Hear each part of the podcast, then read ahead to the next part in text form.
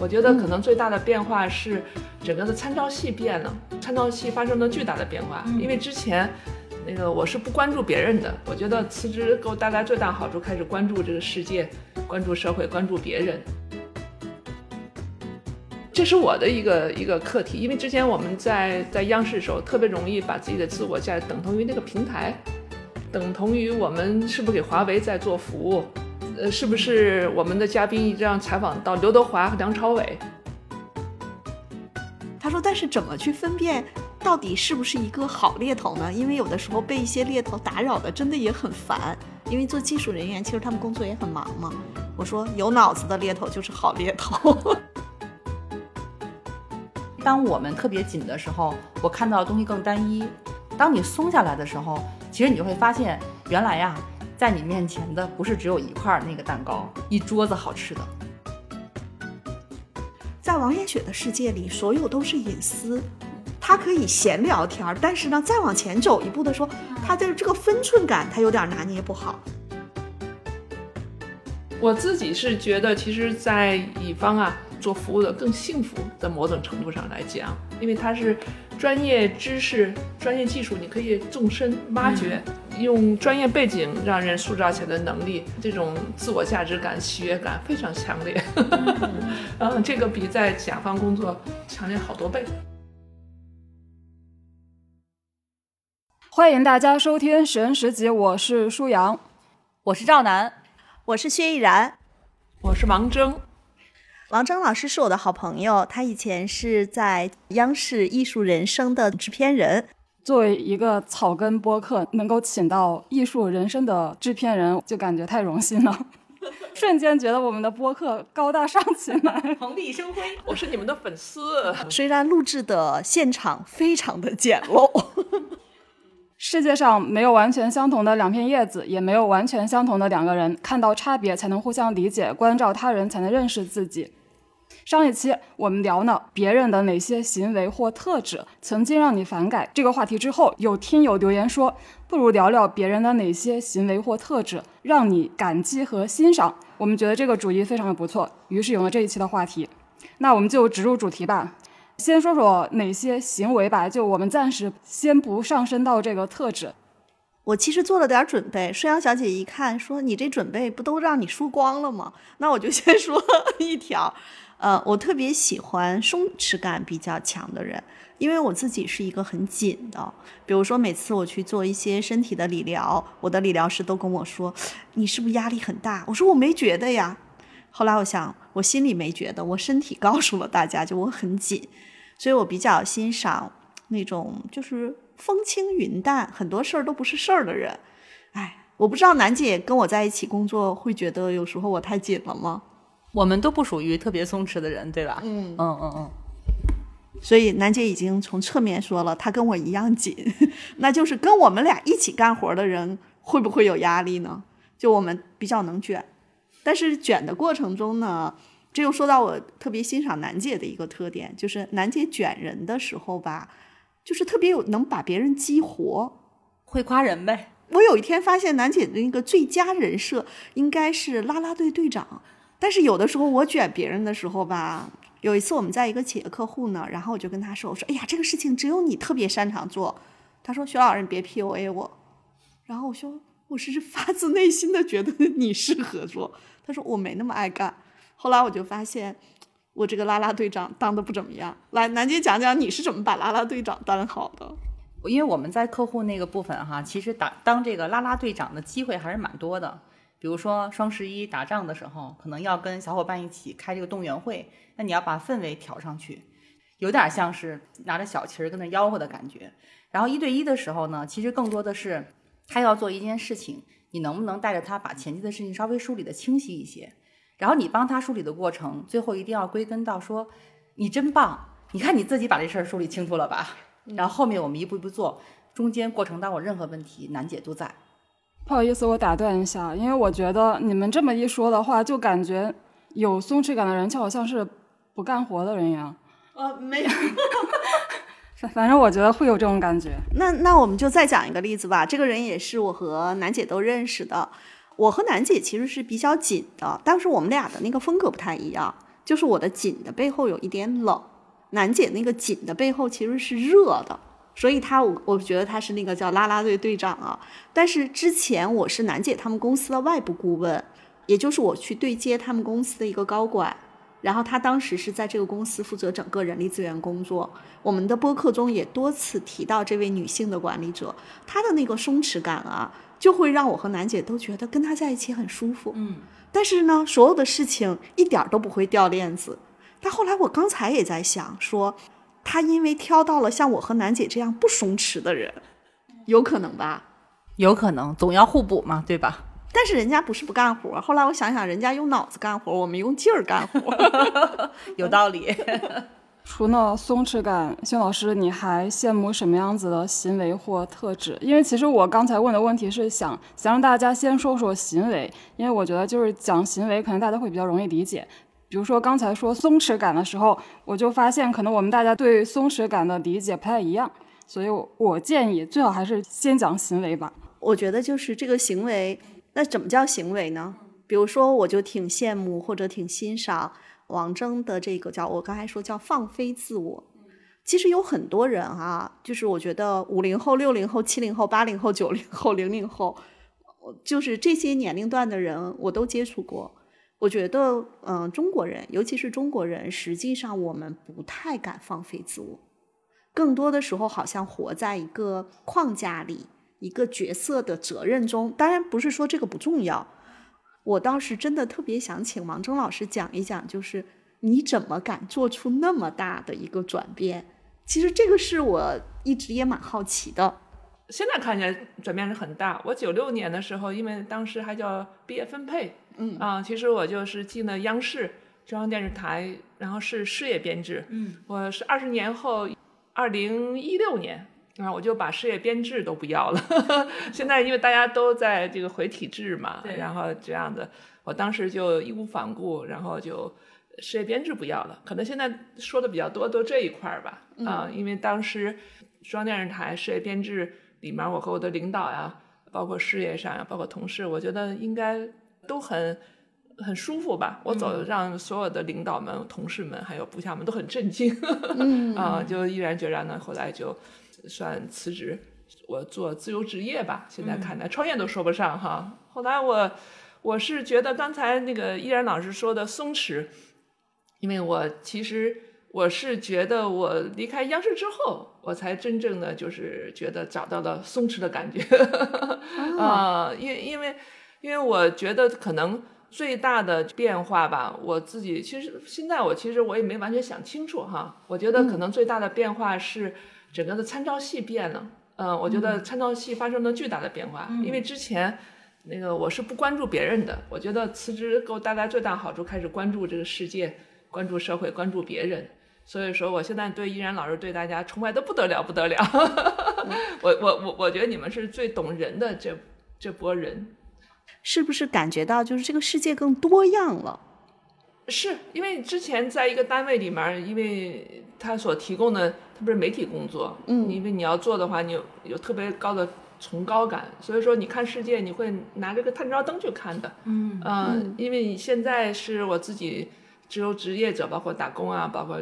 这些经历，呃，我觉得对于我作为一个完整的人和一个职业人是特别有帮助的，能够看了三百六十度了吧，之前可能只看个九十度。可能像呃，我我原来其实是在高校里面做老师，但是很年轻的时候就离开了那个体制，然后就一直在职场里面，后来去做管理咨询，可能一直并没有觉得好像是太单一，但其实每个人的视角它必然单一，对吧？它一定是有限制的。我其实还是想问，当时谁给你的勇气？呃，也没有吧，因为当时四十五岁，我觉得其实人在某些年龄是。是有选择的，因为我当时是晚到的中年危机，嗯，我觉得，因为按照我自我成长的话，我觉得话我嗯必须得拓展出去，所以我觉得这是个自我成长上必须得迈的一步，嗯，我是这么觉得，我自己的生命是这么考虑的，所以说就就这么一个情况，还挺有意思的。当然和罗振宇有了直接关系了，呃，因为他是我同学，因为他最后的呃说服我。您就是给我决定性的就是一个变化，因为他和我是一个导师的啊，我们太熟了，所以说，而且我一直很信那个振宇老师的话，别人说的我都不信，啊，因为后来我买房子是不是买保险什么，我每次都问他，问了一二十年，然后因为他对我在台里工作也很熟悉，他曾经跑到我办公室说服过一下午，我都能想象这位老师用他那个一半自信、一半不屑的那个口吻说：“你为什么还要留在这里？是是是，嗯。所以很多时候我们说某些转变或者改变，它是需要契机的，啊，也是需要有人拉一把或者踢一推脚对踢一脚，嗯。对，包括像楠姐，其实原来在组织里面工作，其实蛮稳定的。我把楠姐相当于拉了一把，当然没踢她，我是拉了一把，把她给拉出来了。对，我觉得刚才那个王庄老师会提到的那个多样性跟多元，我是特别明显能够感受到的。原来在组织里面，其实我们也会遇到各种各样的人做一些事情，但是它的是确实是相对比较单一的，比如受限于你组织的行业呀、环境啊，还有组织的风格。你接触的人，其实他确实有很很有一部分是有那种趋同性的，比如文化的趋同，然后特质的趋同。但是真正出来跟依安老师干这两年，包括开始还接那个 C 端的咨询之后，我会发现真的这个世界的多样性一点一点的呈现在我的眼前，就这种感觉。比如说我们服务的 B 端客户是各种各样行业都有，你就会发现不同的行业、不同的这个发展阶段，其实他们的他们的特点特别不一样，他们可能遇到的问题也不一样。然后我们那个辅导的这些小伙伴也是各行各业的都有，然后你也会发现不同的年龄在不同的城市，然后不同的原生家庭，就他整个成长的环境，让他塑造的自己也是完全不一样的，所以就很有意思，嗯，就好像打开了一个新的世界一样。？”所所以回到放飞自我，就你们觉得是放飞自我之后才看到这些多样性，还是说因为看到了多样性就更加能够放飞自我呢？我我是觉得我可能还不能像那个，因为王征老师坐我旁边嘛。但我觉得那个王征老师之前有这么好的成就，我指的是艺术人人生这个部分的节目，其实很多人都看过。但是我会觉得我没有觉得有压力感，没有感觉有压迫感，我没有感觉感受到这个部分。所以刚才我觉得其实我可能还没有做到放飞自我。接着那个舒阳的问题，我觉得它可能是一个你阶段性的选择，然后在这个选择里面，你可能会有一些改变跟调整。但是，比如说我们自己干，我们也不可能完全放飞自我的状态。嗯嗯，我自己觉得，反正我还没有进入到那个完全放飞自我的状态，所以我也很欣赏王峥老师那个放飞自我。先让叶安老师的那个美德清单先留一下，我们先让楠姐说说她感激和欣赏的行为。觉得就是有一些东西是马上会跳出来的。嗯，也讲一个小故事，实际上就是我会欣赏我儿子身上的一些行为。我印象里，他上小学的时候，他们班有一个同学学习成绩特别好，然后我就会在小学升初中的时候，实际上会去选择校吧，然后我就会给我儿子也选好的学校，尽管他学习不是那么好。然后看到那个学校的时候，里面会有提前批的招生是什么什么样的，我把那个发给我儿子看，他就会说一句话，他说：“妈妈，你把这个发给谁？那个同学的妈妈。”为什么这个特别适合那个同学？哦，就是他并不觉得说别人的学习成绩好对他会形成压力，这可能就是刚才提的那个松弛感。我在他身上我能够看得到，而且这种松弛感其实也会带来的是欣赏别人，然后感激的部分呢，我觉得一个是那个，因为依然老师知道我们家儿子是在上小学四年级子级的时候做过一次阑尾炎的手术，那次手术基本上就属于那种。就是最千钧一发的那种感觉了，因为他当时确定手术的时间的时候，就是已经很紧急的那个状态。依安老师也认识我们之前我的那个领导啊，林总嘛，我就觉得他做的那个事情让我就特别感动。就是我请假之后不是在医院吗？然后呢，他呢给我打了个电话，就大概的意思现在是什么样。那个时候已经挺晚的了，我说儿子刚进手术室，我在门口等着。然后他说那个你别着急，就把电话挂断了。然后过了一会儿。他就出现在医院里，然后给我带了一碗粥。嗯，就是那个状态是我们第一我没有预期，然后我觉得一般的可能领导打个电话问一下你的状态，然后呢那个安慰几句就 OK 了。他不是，他是到了现场给我送的粥，然后一直陪着我我们家儿子出来，到我们家儿子真正入睡他才走。嗯，我们家老公也不在北京，当时这北京照顾我儿子的只有我一个人。嗯，所以那个时间点的时候，其实我确实需要一个力量。去补充一下给我，但是没有这个力量，我是不是要能扛过去？我觉得可能也能扛过去，嗯但是有这个力量，对于我来讲，心里的这种感受是特别不一样的。嗯然后还有一个呢，就是这个是我在那个时间点遇到的一件事情，也是跟我的那个领导有关。这个依然老师也知道，因为当时我们做分公司嘛，然后呢，实际上是在分公司的时候，是每一个 VP 是管一个区域。当时林总管的那个区域，我们一块儿弄的时候，其实弄得很好。就在有一年开这个年终总结会的时候，林总把我叫到办公室跟我说：“说这次开完年终总结会，我们要把我们现在管的这些分公司交出去给谁谁谁。”我当时特别不能理解，我说：“我们都经营那么长时间了，对吧？马上要产成果，马上要结果子了，为什么要把它给出去？”他说了一句话，让我就觉得就是发自内心的很欣赏。他说的是说。赵楠，我们其实做很多事情的时候是有我们的使命在的。我们的使命可能到这一刻结束了。如果你想让它更好，就让它站在更大的舞台上。所以这个其实是我比较欣赏和在这个感激里面可能会特别特别能够记得的那个几个例子。王真老师，你有特别感激和欣赏的行为吗？因为我今天想来哈，就是叶老师跟我说的时候，我知道这个课题，我一秒钟都没有犹豫说来哈。背后有个原因，就是我最近正在解决我这个课题，因为我就是和依然老师，我是他的那个应应该叫客户，叫做用户或者粉丝。后来我找到依然老师，说我要付费，然后要和依然老师要咨询，因为我觉得我的职场的问题，呃，因为我属于真的碰到职场问题很晚了，因为我之前没有职场的概念，在中央电视台的媒体是我们的，我是个媒体人，在我头脑中压根没有职场的概念，所以我在依然老师。就是听他的课程，然后聊，我就重新梳理我的这个职场概念。我最近面就是在想一个问题哈，我觉得最大的美德就是能感动我、打动我的，嗯，就是说他真正有内心价值的人，就内心特别充盈的人，他们是特别有自我价值的人，有内心价值的人，这是我的一个一个课题。因为之前我们在在央视的时候，特别容易把自己的自我价值等同于那个平台。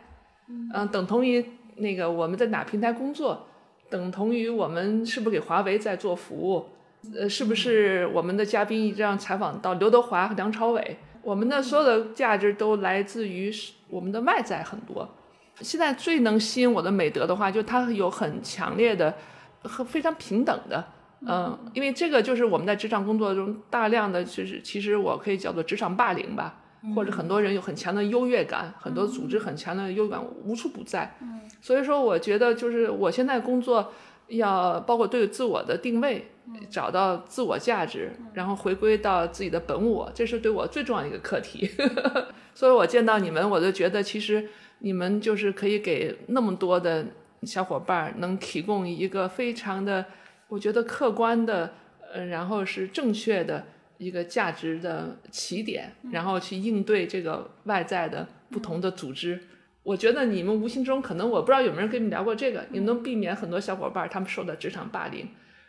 你们我为什么喜欢你们？我觉得你们就是一个能教会人平等的，内心特别丰盈的、充盈的，边界感特别清晰，就这些人特别容易吸引我。王征老师说这个点呢，它引发了我最近的一个观察。就是我们在过去，比如说，如果我见到楠姐，好久没见了，我出差回来，我说哟，楠姐你瘦了，这是我们惯有的一个表达方式，会可能跟楠姐说，楠姐你头发长了，该剪剪了，这个是很亲密的伙伴，有的时候这么说话吧，它好像是一个中国人很正常的表达方式。但是我最近突然有了一个洞察，就是当我说一个人说。甚至我说：“哎呦，南京，你最近真的是健身特别有效果，你瘦了，是夸人吗？不一定。就是我最近有一个洞察，我好像要控制自己不去评价说，哎，你怎么最近胖了？哎，你最近健身瘦了？这个是从什么呃里面？就是我记得我记不太清了，就是前一段时间我我们应该是宽跑道活动的时候。”我当时跟一个小姐姐在聊，就好久没见了嘛，就随便。她说：“嗯，你又说我胖了。”忽然懂了，我曾经看过的一篇文章，就是你不要去评价这个人是胖了、瘦了，这件衣服穿的好看与不好看。这个其实为什么在这个节点我说出来了？其实是王峥老师刚才说的那个，很多人的价值感，他很容易被重要他人的评价所晃动。但是我们可能是一个聊天，从那次开始，我突然意识到，就是这个话要说出嘴边，说：“哎，南京你最近胖，不能咽回去了。”我们无时无刻不被外界评价着。这件事情再往前倒，是一个小伙伴来找我聊职场上面的问题，他聊哭了。他说他的妈妈不管他做到多好，小的时候妈妈都是觉得他还可以更好。然后他说，他现在只要他的 leader 不隔两三天没给他正反馈，他就在质疑自己是不是没那么优秀。嗯嗯所以，其实刚才王峥老师说到那个自我价值感，呃，我我一直都在很多场合送大家一句话，叫“我们知所能，知所不能，有所为，有所不为”，就没有人是全才。嗯真的是结合王峥老师刚才说那个叫自我价值感这件事情，可能是很多伙伴不断的要把那个外在评价，就是甚至我期待外在评价那件事情往回收一收。嗯其实我对王震老师说的这个自我价值感，包括他之前用的“丰盈”的那个词，还有提到职场霸凌，我对这些点的共鸣在于，呃，我确实观察到，我觉得现在年轻人就比我比我都年轻一大圈的，他们确实在这方面会表现得更好。就比方说，我觉得我想象我十年前刚入职场的阶段，我的工作被领导批评了，我一定会非常难受。但是我在更年轻的我现在的同事身上，我看到他们被批评了，但是他们依然转头就可以开开心心的去做其他的事情。可能也看人吧，我会把这个解读成为松弛感。我觉得一个人他能够做到这样，我觉得这其实也是一种松弛感。大家对刚才其他的人提到的这些自己比较感激和欣赏的点，有没有有共鸣的地方，或者说有想讨论的地方吗？我觉得薛老师刚才说的就是紧或松弛这个，从我个人感觉，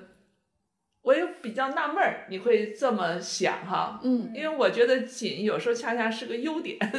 说明他很认真 啊。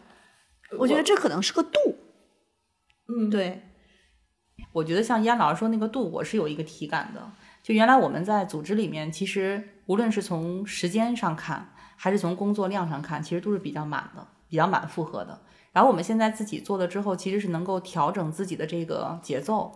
就是可能一开始也会乱哈，因为噼里啪啦的一些任务突然来的时候，但是这个过程当中你自己有了调整的空间。刚才王成老师说的那个就是松跟紧的这个部分，其中有一个其实是空嘛，就你要给自己有放空的时间，嗯，这个时间可能你去，比如说养养花、种种草，我觉得这个都很好。其实我一直觉得赵楠老师是个很松弛的人啊。然后，然后刚才依安老师说有两种紧，一种是热且紧，一种是带着冷的紧。然后说带着冷的紧的时候，我瞬间就想到大冬天的那种那种感觉。所以我我在想，依安老师你是比较怕冷吗？我是比较怕冷，但这个呢，其实它跟冷没有关系。我觉得那个冷的紧，啊、就是我随时实际上是能够知道自己的面部表情的。就有的时候，一旦说到一些比较重要的事情，我的面部表情其实是很很紧、很冷啊，我是能够感觉到的。然后，如果我跟楠姐我们一起去讨论一些客户的事情，我觉得楠姐她是会更热，但是它这个热呢，其实是一种更积极向上的这样的一个一个风格。同时，它的那个紧更像是说要打仗了，但是它的这个紧，其实有的时候在组织里面，或者包括我们去辅导很多小伙伴的时候，它有点像是说我要把你从床上抓起来一起去打仗。有的时候，我们俩这两种紧会对我们的孩子造成一些冲击。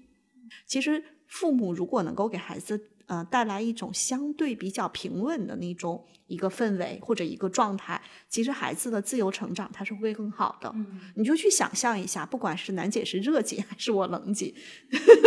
就是你去想想这个在在带孩子去哪儿的时候，比如说这孩子要穿鞋慢了。楠姐可能，哎，你快点快点把这个鞋穿上，咱赶紧走。他可能是这个热，我可能就，哎呀，赶紧的。你看，这个就也是梁冬季，对吧？但我俩都在成长中，所以孩子有的时候是最好的一个修炼我们的嗯点。所以我大概理解了轩老师说的紧，其实就是急会催人。我自己觉得我的紧，我也其实有一个发现，就刚才大家分享的时候，我的紧的状态下是我的聚焦，就是我的我一紧了，其实我只能看到那件事情，我要把那件事情干成，那个药性或者那个执着劲儿就出来了。但是我现在是有意的让自己把那个往后放。当我们特别紧的时候，我看到的东西更单一，我就看不到更多元的东西。当你松下来的时候，其实你就会发现，原来呀，在你面前的不是只有一块那个蛋糕，一桌子好吃的。那易然老师，你还有很多美的没有讲完的，你可以继续呢。哎，其实，在这个里面，我还挺想跟王峥老师聊一聊的，就是因为在艺术人生里面，其实有很多人，啊、他们的年龄其实也不小了，对吧？当时上节目的时候，我会发现年龄这个东西很有意思，不能说有年龄的人一定有智慧，但是的确有一些人上了年龄之后，他可能经历的一些事情多了，就会有一些智慧。我为什么说到这个点啊？就是我年轻的时候，包括现在，我特别喜欢脑子特别好使的人，啊，就是其实是一种我把它叫智识崇崇拜。然后这是一种我其实挺欣赏的，因为我觉得那种大脑激荡过程中讨论问题的时候，你会觉得还挺开心的。然后还有一种呢，其实就是智慧，我觉得这是两种我都很欣赏的。啊、是我一个好朋友的妈妈，他今年已经八十多岁了，身体还不错。他的妈妈没有受过什么教育，他开玩笑说，他妈妈只认识自己的名字和所有麻将桌上的牌。他跟我讲说，他妈妈是一个特别有智慧的女人。他说的是，当时他哥哥和嫂子因为买房子的事情，跟另外的他的另一个哥哥和嫂子有一些冲突。他妈妈在处理这件事情上特别的有智慧。当时实际上是把他两个哥哥、两个嫂子叫到一起，把这个事儿说得很清楚。然后她当时她还没结婚呢嘛，她也在家里，她在听着这个事情，她就在想说：“哦，我妈妈怎么能把这个事情处理得这么好？啊，具体的细节我有一些忘了，跟受教育程度并没有直接关系的这种生活的智慧，我觉得可能是我很欣赏的。因为我做艺术人生的时候，我们那个做十年，把所有的想见明星基本都见完了，做了五百多个，啊，是个非常能全局的看人的这个过程。其实我现在看来，我印象最深的不是老演员，不是著名演员，而是那个葛春壮，葛优他爸，哦因为他在家里面养了几十盆花儿。你看隔这么多年，我印象最深的话就是他把他那个日子过得特好。然后那个花有爷爷，有儿子，有孙子，呃，就充满了生命乐趣。因为我们见了特别多演员和导演和作家和什么，但是我觉得葛老爷子是我见过生活最丰盈、充实、快乐，所以说他是我印象最深的。刚才您说就是年龄那个和文化程度没关系，我想到葛老爷子。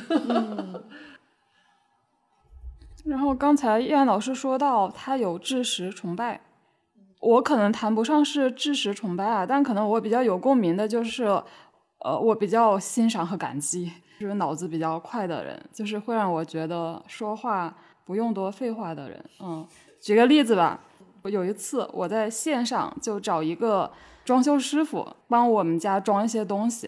然后我在线上找到了这个人，我就问他说。他早上有没有空来帮我们家装一些什么什么东西？然后我就强调的说说，因为我得上班，就不能晚于九点出门。然后就问他方便不方便？然后他当时就只回了一句话：“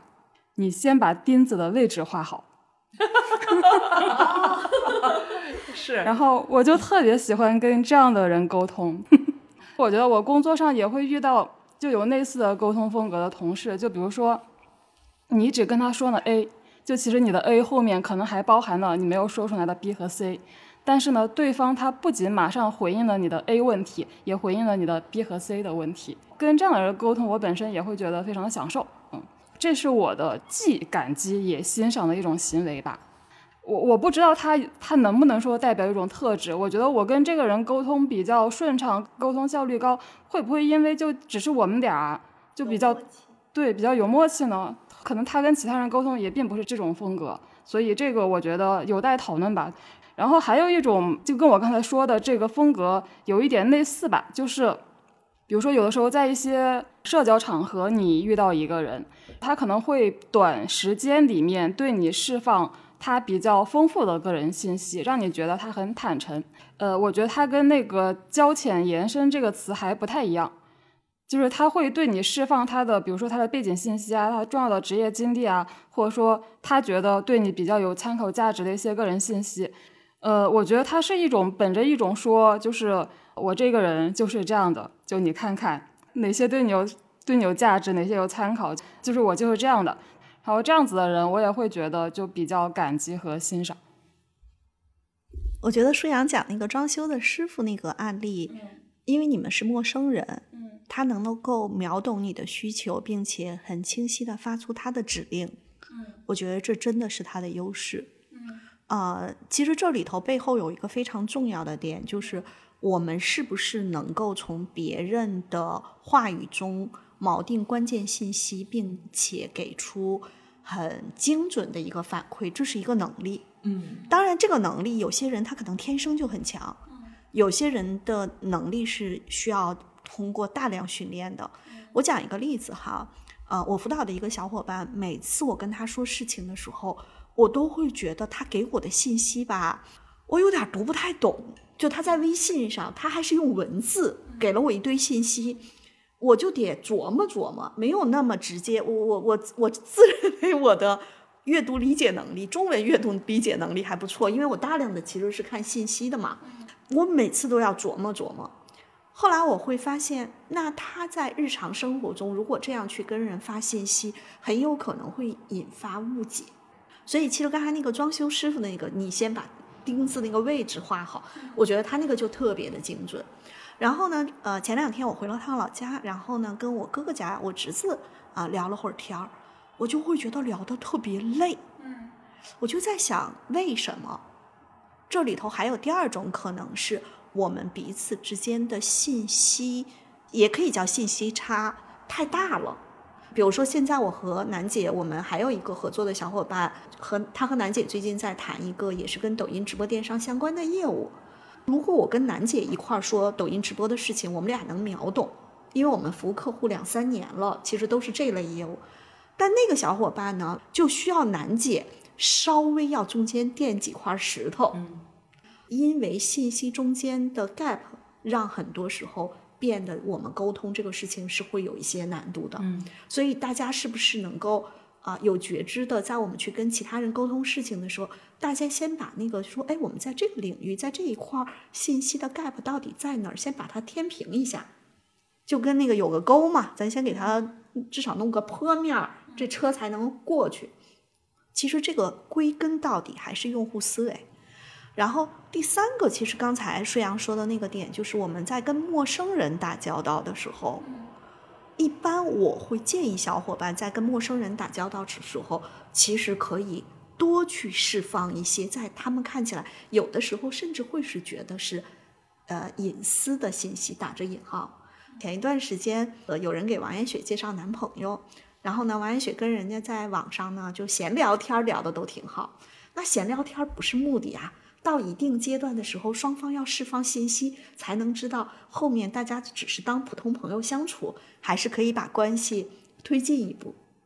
然后这个时候就会发现，在王艳雪的世界里，所有都是隐私，他可以闲聊天但是呢，再往前走一步的时候，他的这个分寸感他有点拿捏不好。然后我就跟他说：“你不去给人家释放信息，人家也就这个信息是相互去释放的。”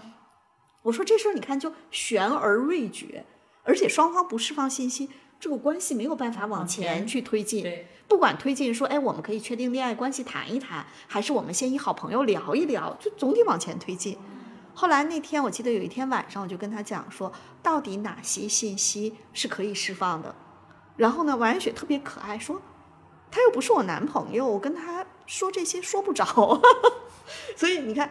就我其实不是说严严雪做的对与不对啊，就是人和人不一样。有些人觉得我只有到那一步了才会给你释放信息，但是我想说的是，人和人在一起，有的时候因为释放信息，才有可能有一些什么合作啊，或者像这个恋爱关系往前推进啊。呃我想再补充一下，因为刚才依然老师他已经提到说，那个装修师傅他其实这一点是他的一个优势。就我联系这个师傅在是在线上，但之所以在线上联系他，是因为他之前曾经来我家装过东西，所以我有我有他的联系方式。就其实都不是微信，相当于给他付款之后有个付款记录，通过付款记录你还能找到那个人给他留言。所以，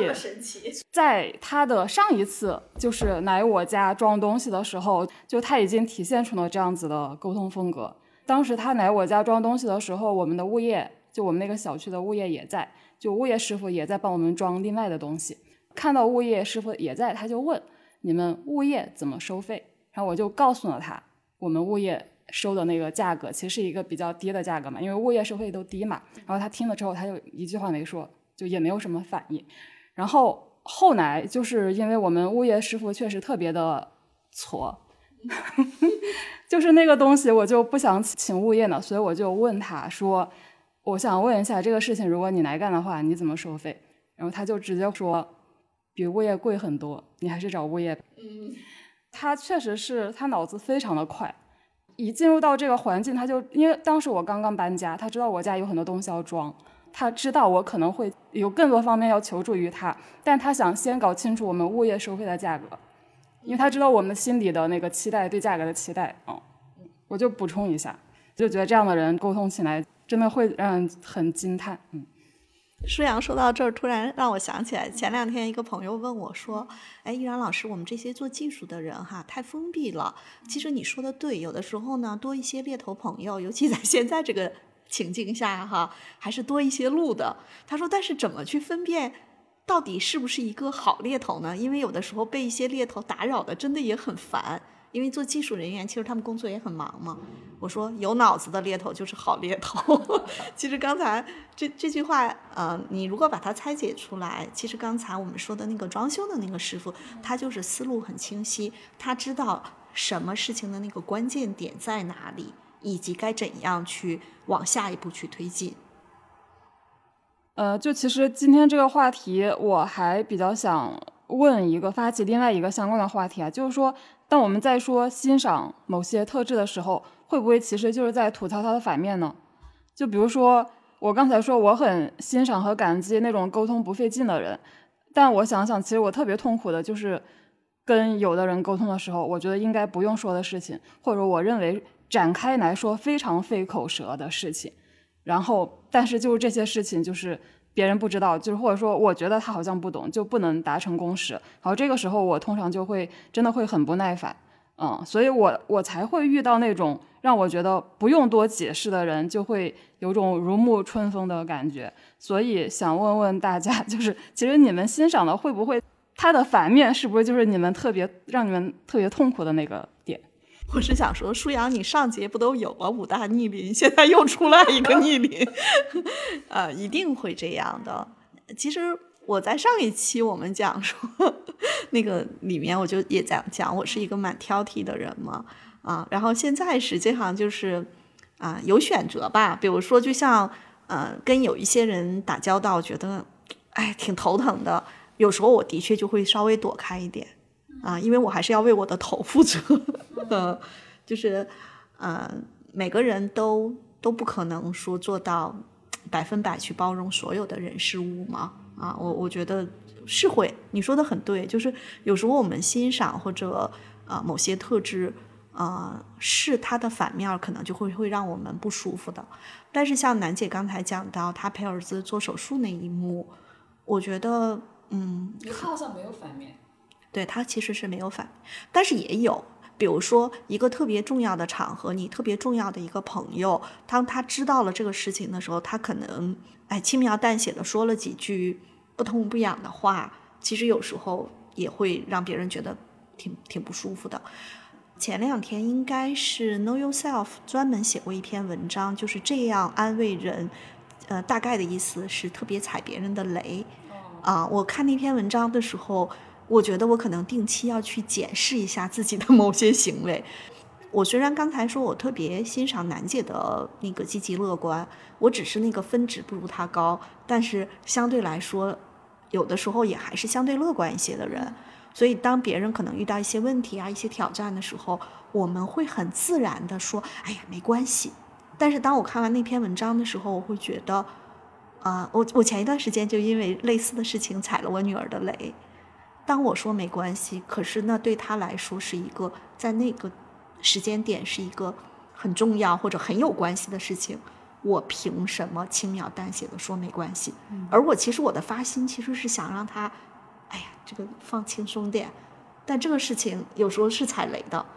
啊，我觉得定期我可能得检视一下自己的某些行为。刚才依安老师说到这个点的时候，对我有一个很新的触动哈。这个触动其实就是前几天依安老师知道我们共同的一个朋友不是找我嘛，但是他来找我的时候，他情绪特别不好，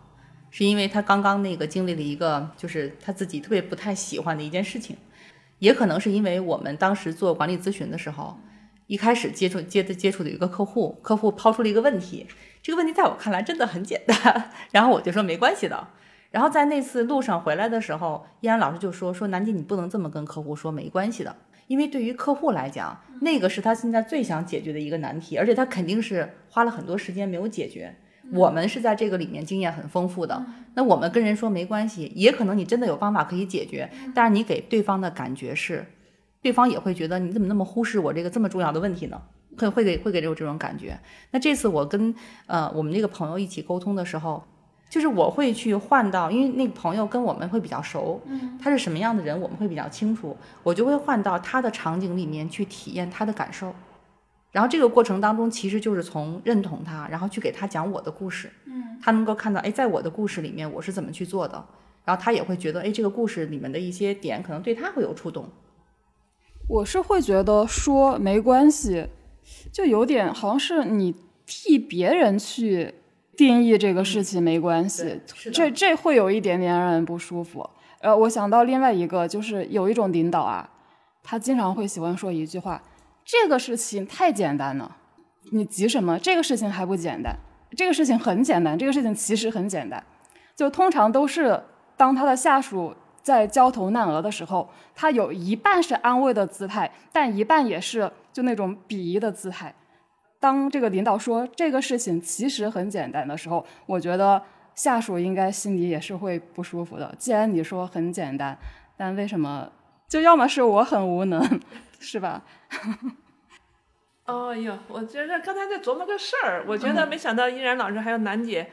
那个就是刚才说的，呃，现在还在对复盘，就是工作中、生活中的小事儿哈。我是觉得，嗯，感觉就是其实到你们俩这块儿，因为就是什么都能接得住，什么都能体会、体谅对方，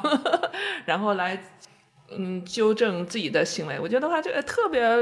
了不得的素质，因为我最近琢磨的多，因为我自己其实是以前在央视的时候，刚才你说到就是接得住那个师傅哈，我现在央视的时候，因为觉得工作学历都很高，而且就是脑子都很好使，我从来没有工作费劲儿的的感觉。我离开央视之后，发现好费事儿啊，根本就。从头，刚才因为我我最近开始做账号嘛，因为要和 所有的这个要和这个机房的这个，刚才我不是还回条微信嘛，因为他他这剪不出来，今天剪了三版都没剪出来了。我后来我我说我正在做播客，你先回家吧，一个镜头镜头就剪不出来，在央视怎么可能发生呢？说我要个什么一什么镜头一会儿就出来了，所以说就这个就完全的出乎我的意料哈。刚才依然老师还有楠姐说的，就其实我要是一一离开央视那会儿，或者在央视能认识你们俩就好了，我就能够更多体谅别人了。我花了很长时间，然后在那个接着别人哈理理解的处境，所以我现在给自己的一个那个一个方式就是工作中不挑，给什么就接什么，一点感觉都没有。而且包括就是一些家人亲戚给什么都不挑，因为你改变不了别人，什么着都行。但是朋友是可以挑的，朋友可以尽量找自己喜欢的。嗯，自己对他们充满了感激、感恩、感谢。嗯，这个我是反正分清楚了，就是立马就舒服了。正好王峥老师说到这个点，我就想到我之前辅导的一个小伙伴，他真的是把呃他的 N 加一，就他的直线 leader 当成是密友，就甚至可能是当成姐姐。但是后来有一些事情，他就会觉得极度受到伤害。嗯，但实际上这个就是他的那个边界嘛。啊，就是有时候我也会跟他讲，我说工作中其实啊，你的 N 加一也会有他无可奈何的地方，因为他是在一个大的一个组织体系里面嘛。我说，但是你如果是希望她是你的姐姐，啊那样，我觉得这本身就不太不太可能嘛。啊，所以如果能够把工作、生活，包括我们说我们自己在选择朋友的时候，可能我就会就更有更有我可以选嘛。我觉得王震老师刚才说的不挑，其实就是说。就先降低期待，一般时候你还是要把你的期待拉低。不是不是不是啊，他你你得让自己变得用他思考方式来思考，用他的就是能够理解的和他所擅长的，他的风格，这个对人的考验非常大。你得按他的思路，你得重新把语言、把你的行为习惯的翻译了，这个对人呢简直是得比上大学还辛苦。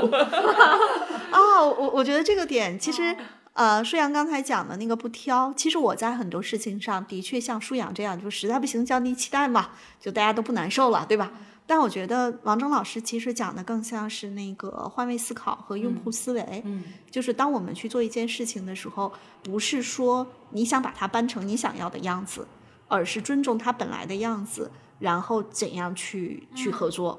我记得我跟舒阳，我们在多次的播客中都讲到我的一个特点，叫急。嗯，刚刚也讲了。嗯，你又提醒我一下。对这个急，其实从教练的角度哈，优势教练的角度，你是应该坐在副驾驶。咨询顾问你也得坐在副驾驶。但我老想抢方向盘。啊，我最近特别感激我这边做的两个小项目，我觉得这两个小项目给我很多。嗯，就是潜移默化的这种变化。一个呢是线上的优势共修营，它的变化是什么呢？就是因为一对一辅导吧，他坐在你身边，你特别想抢他方向盘。但是当我在线上的时候呢，人会很多，我抢谁的方向盘抢不过来。然后在这个过程中呢，每期呢会有两次答疑课，然后我就会让伙伴们把问题提前。写上来，我要去做准备，我要结合他的优势报告，甚至有的时候我看到他的优势报告，我就知道他为什么问这个问题，甚至呢，我也会从他的优势报告里头去找，说他这个问题的那个撬动点是在哪里。但是每次我不是去抢方向，不抢方向盘了，我更多的是说，哎，那你这个特点你会提出这样的问题，那你的撬动点可能是要你要在哪个地方别踩的那么紧，你要适当的松松刹车，你这车才能往前走。这个过程中，我觉得比抢方向盘效果好。第二个小的项目呢，我做了一个叫故事营，就大家在里头讲故事。我们是最多只能发三条语音，也就是三分钟嘛。然后很多小伙伴就会想说，我要在这个时间点里去控制，甚至他们有的说，我得写逐字稿。我跟他们说，你先可以写逐字稿，再往后你就只写提纲，再往后什么都不写，你就必须要三三分钟把一个故事讲完。然后在这个过程中呢，我们并没有强压大家。以我的风格啊，又冷又紧。其实以前我会说，既然你来参加了，你就得把作业做完。但是我现在也有了一些调整，因为我觉得有些变化它是需要契机的，嗯，并不是你用外面的一个力量去推动，而是让大家自然而然的发生变化。所以我要做的事情就特别简单，我每天听一听，给大家点点赞，艾特艾特还没有交作业的伙伴补补作业。我的急被这两个小项目也有一些调整。不过急有时候对于老师来讲的话，对于这种权威来讲哈，它是种非常权威的表示。我觉得也也是有有些人会拿急来作为一个。一个一个管理方式，或者是一个输出方式，我觉得也不能一棒子打死。对，反正这个这个度的掌握，就是我真的，我以前一看别人不动，我真的就想抢过方向盘。现在我就觉得气时机没到，时机没到。你看我们在录大的晚会现场，因为我这还是晚会导演嘛，大的晚会现场，然后我的老师就是做春晚的总导演，都五届以上的，有个导演跟我讲，也是我领导。他说他要假装发火，哦，到现场因为场子太大，就是几百人的现场，然后动辄几千万的造价，包括什么，因为不不不不可能任何闪失，因为他是整个国庆阅兵的总导播嘛。他说他到现场假装发火，震慑。但是不批评任何人，不指责任何人，他就是找一个和任何人没关系、不会伤感情的事儿，然后嗷嗷喊几嗓子，然后让大家都紧张起来，马上开始直播了。他会骂这个灯为什么黑了，这灯怎么黑了，这个什么怎么的，然后那个什么这个这个地板怎么那么脏，然后就找这些要发火，然后这是他的一套路。所以说我我是觉得这是急，是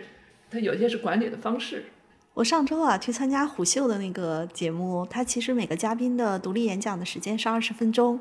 然后呢，从第一位下午的第一位上去就讲了可能三十多分钟，然后第二位一开场我就说这位还得 二十分钟下不来，的确二十分钟没下来，然后我就整个的过程中我就看到有很好几个他们有不同的岗位的小伙伴啊，我就觉得他们都很着急。但是他们又好像没有办法去控制嘉宾的这个时间，你也不能把人拉下来。最后他们跟我等我上去讲的时候，他们说：“徐老师，请务必控制在二十分钟之内。”哈，说行，没问题，二十分钟我肯定下来。他说：“因为有一位嘉宾一会儿要赶高铁去上海，所以他那个时间有点紧，在后面。”我说：“要不让他先上？” 他说：“没有没有，这个都安排好的。”说到这个，我确实会觉得，好像很多时候的确会有一种。角色的矛盾感，因为我想，就是比如说，作为一个给别人做咨询的人，首先大家都会叫你们某某老师，就感觉是你是一个更有资格、更权威的一个人，但同时你们又在为别人提供服务，然后“服务”这个词又听起来是我是一个稍微卑微一点的一个一个位置，然后我来服务你，会不会有一种错位感？刚刚王真老师讲春晚，或者说那那些大的晚会现场的导演的时候，就虽然我没有参加过央视春春晚，但我也曾经参加过一个地方电视台的春晚的一个现场的，其实就现场跑腿的这种这种角色吧。你也可以大概的把它理解成为一个小的编导。就当时我也负责大概有七八个需要上台的嘉宾的那个那一块，所以呢，一方面。就是我我的领导把我派出去，其实是想让我服务那些老师们的，但另一方面我又要管好他们，所以当时我也会觉得我的角色有点错位。好问题。嗯，我说一下哈，因为差不多是在二零零七年，我从甲方去了乙方，其实就去做了管理咨询顾问。在甲方客户那儿，其实大家会去尊称你叫老师，但是在服务和这个专业权威上面。就我这儿一点都不打架，不管是服务 B 还是服务 C。首先我会知道我们是一个叫专业服务机构，不管是针对企业还是针对个人，所以专业是核心的点。但是呢，服务企业也好，服务个人也好，因为这个专业它又不是说那种板上钉钉的自然科学，我就会很清楚知道我是做服务的。服务的时候，尤其是我们在给企业客户服务的时候，我要考虑到他的董事会。我们可能未必说能够考虑到股东层，其实到不了。比如说他的董事会、他的职业经理人、他的业务单元的负责人，甚至可能他的人力资源部的负责人，其实他是多种角色，我都要考虑到的。那这个里头的服务，我既要考虑到我的专业的呃解决方案，我也要考虑到不同的人在这里面我需要考虑的点。所以我曾经在咨询公司的时候，有一次。啊，晚上开会，我好像在播客里讲过，我跟他们主管营销的啊那个老总，其实真的是，就是我就收起东西，收起电脑，带着我的小伙伴说走回宾馆，不谈了，因为没有一个谈话的最基本的尊重，这个事就不做了。既是服务，但是它也是一个专业解决方案，就这个其实是要去切换的。我不认为服务就低人一等，嗯，我觉得那个还是一个平等的，就是你付费，我给你提供专业解决方案。但是很多事情上是我们要一起去协同把这个事儿做成的。如果我的能力或者各方面原因，大家觉得这个合作不行，那我们也可以有结束合约的这个这个这个条款，也是 OK 的。其实志阳刚才说那个场景，如果是我干，我是会把那些老师都服务的很好，也管得很好的人。这个里头其实就是你。你也要有一个变化的弹性，针对不同的人，哪些事情比如说有些人可能就嗯不太好管理，那你其实就在某些点上可能去跟他说，哎，这个点很重要，因为春晚他也不希望他，所以其实还是有协同的空间，就协调的空间。嗯嗯，我在大甲方和那个小乙方都干过，有 的是大甲方这个在的时候不知道，我连甲乙方是什么都搞不清楚。嗯，出来之后，因为我给央视也做项目嘛，做了好多项目。我自己是觉得，其实，在乙方啊做服务的更幸福，在某种程度上来讲，因为他是专业知识、专业技术，你可以纵深挖掘。用专业背景让人塑造起来的能力，这种自我价值感、喜悦感非常强烈。嗯，这个比在甲方工作强烈好多倍。呃，在某些情况下哈。呃，我们现在服务，比如包包括我们，其实，在我们自己的公司简介里面，其实也没有把我们的那个咨询完全定位成服务，因为我们还有一个词叫陪跑。嗯，那个陪跑的过程就相当于那个赛道，可能你也不是，你也看不清。我也看得没那么清，但是在这个过程当中，有人陪着你，基于经验，我们遇到问题解决问题，遇到情绪处理情绪，这个其实是对 C 端小伙伴我自己的一个体感。嗯，另外一个呢，就是无论对 C 对 B，其实都会有一个这个之前依然老师也会提到的三个关键词，就是场景、角色、目标。但是我们把它再引申一下是什么？是场景里一定有人事物，然后你的角色在这个场景里面，你到底是一个什么样的角色？你是不是真的认得清？当你能够看清自己的角色的时候，自然你就知道我应该如何去跟这个场景下的人事物去互动和达成那个结果。就是你自己的切换要有，比如说我对 C 端跟到 To B 端，我一定服务是不一样的，或者跟他们的沟通是不一样的。那我同同样都是在 B 端场景下，我跟这个整个业务的负责人和公司的 CEO 跟董事长的沟通的方式一定也是不一样的。所以这个里面其实就会有一个切换。所以一开始，依安老师说自己急也好，或者说自己紧张不松弛也好，有的时候你想去抢那个方向盘，但可能在有的人那里，你这种影响他的方式，其实他是觉得挺好的。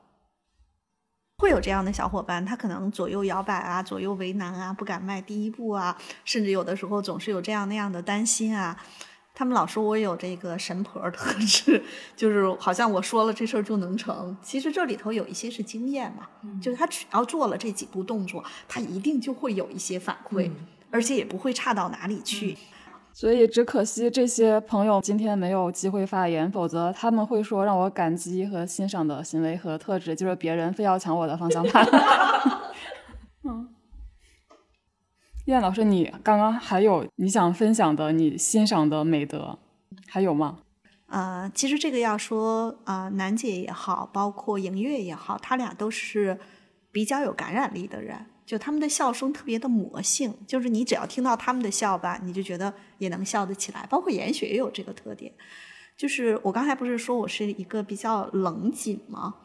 我以前没觉得，后来其实有很多跟我一起共过事儿的人会说。我会给别人那种压力感，就这个有点像什么呢？当我自己去要去完成一个任务的时候，我自动驾驶就进入到了一个不太会去用比较啊有感染力的方式把大家激活，而更像是说盯住这个事儿，把这个事儿弄了啊。然后啊，南界也好，莹月也好，包括严雪，就他们的这个感染力是会让整个氛围变得更更热烈、更舒服。包括严雪不是住在我们家吗？我就会觉得严雪住在我们家，我们家都会热闹了一些，特别明显。以前我们家我好像讲过，严雪没有下班之前，我们家特别安静，就感觉这家跟没人住似的。然后等严雪一回来，就这家就哈哈哈哈哈哈，生活还是挺需要一些那种这样的欢乐的。因为我们一开始就在说松弛嘛。就我也分享一个，就我觉得其实也是另外一种松弛感，以及能够给别人带去松弛感的一个我身边发生的事情吧。就是我的一个领导，我觉得首先他他应该自己就很松弛，其次他能够让别人感到松弛。就有一次我在食堂吃饭，然后就遇到了我的领导，打了个照面，然后他就跟我打了个招呼，打完招呼之后就说：“别担心，我不会跟你吃饭的。”太幽默了。然后，他这句话，他的潜台词就是说，我知道你是个社恐，你可以自己独自的、自由的吃饭。